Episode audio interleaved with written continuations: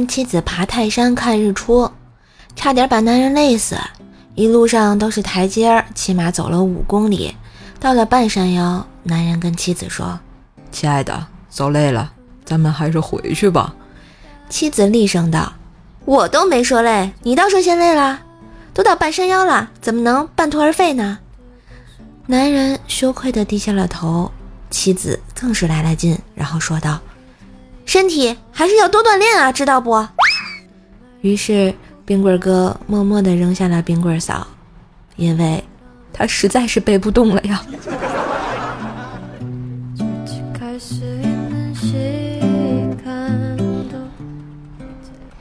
丈母娘家拆迁平摊了五套门头房，就开了一家洗浴中心。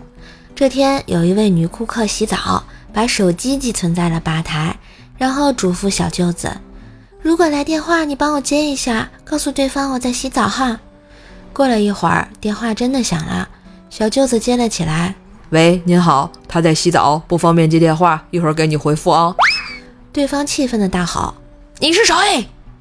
小舅子心想：这人太没礼貌了，果断挂了电话，并且关了机呀。这样真的好吗？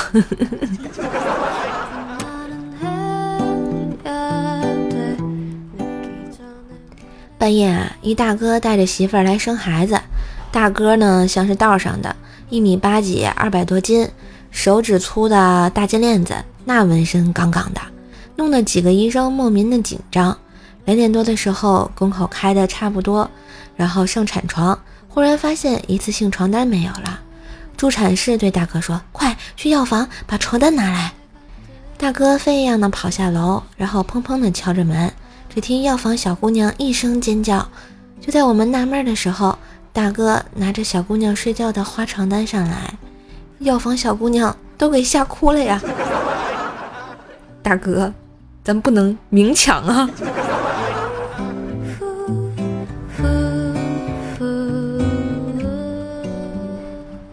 我长得娇小，但很能吃。去一家拉面馆吃面，分大碗、中碗、小碗。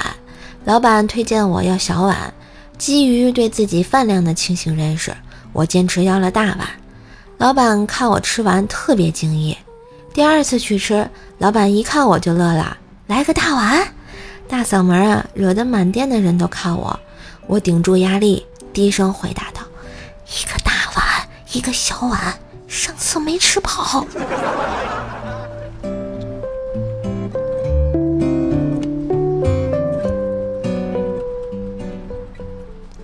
女生公开投票选班花，相貌平平的小梅，然后发文说道：“如果我当选，再过几年，在座的姐妹都可以向自己的先生炫耀，我上大学的时候比班花还漂亮。”结果她全票当选。这给我们的启示就是：说服别人支持你，不一定要证明比别人都优秀，而是让人觉得因为有你，他们变得更优秀，更有成就感呀。